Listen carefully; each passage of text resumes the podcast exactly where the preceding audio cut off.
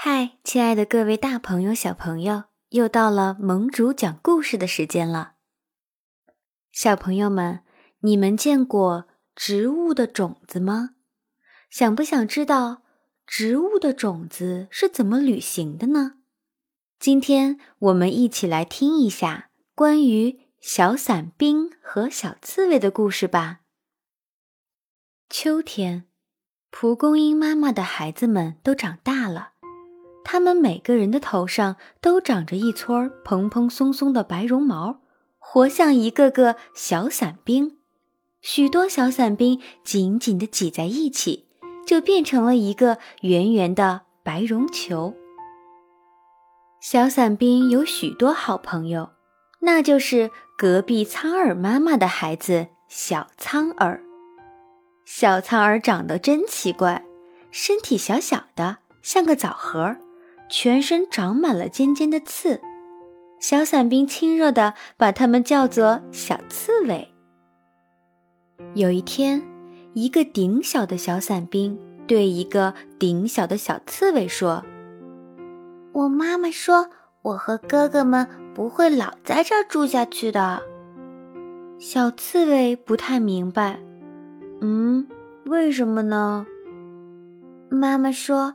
我们必须分散到别处去，藏在泥土里，才会像妈妈那样长成一颗真正的蒲公英。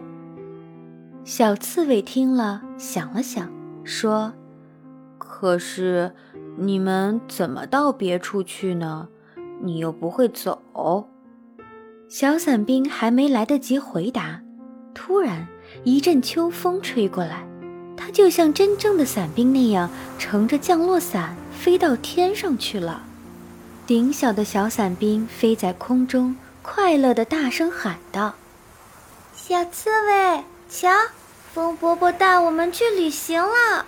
再见，再见！”好朋友走了，小刺猬们真羡慕啊！他们也想出去旅行。可是他们没有小伞，不能跟着风伯伯走。直到有一天，来了一只小鹿，小鹿轻轻地从苍耳妈妈身边擦过，没想到许多小刺猬就挂在小鹿的毛上了，因为小刺猬身上全是刺啊！小刺猬们好像骑着一匹大马，也快快乐乐地出门旅行去了。小鹿不停地跑着跑着，它忽然觉得身上有点痒，就靠在一棵树上，轻轻地蹭起痒来。蹭呀蹭，这个顶小的小刺猬就被蹭了下来，落在一片草地上。小刺猬刚想看看这里是什么好地方，却听见有谁在说：“咦，小刺猬，你怎么也上这儿来啦？”小刺猬回头一看，哎呀，原来是那个顶小的小伞兵呀！小伞兵躺在地上，身体已经有一半被土埋上了。看到好朋友，小刺猬真是高兴极了。他连忙回答说：“哦，是小鹿把我带来的。”小伞兵和小刺猬又在一起了。风伯伯吹起又松又软的土。轻轻地盖在小伞兵和小刺猬的身上，等到明年春天，小伞兵和小刺猬就会从泥土里钻出来。到那个时候啊，小伞兵就是一颗真正的蒲公英了，像他的妈妈那样，长着有尖齿的叶子，开着美丽的小黄花。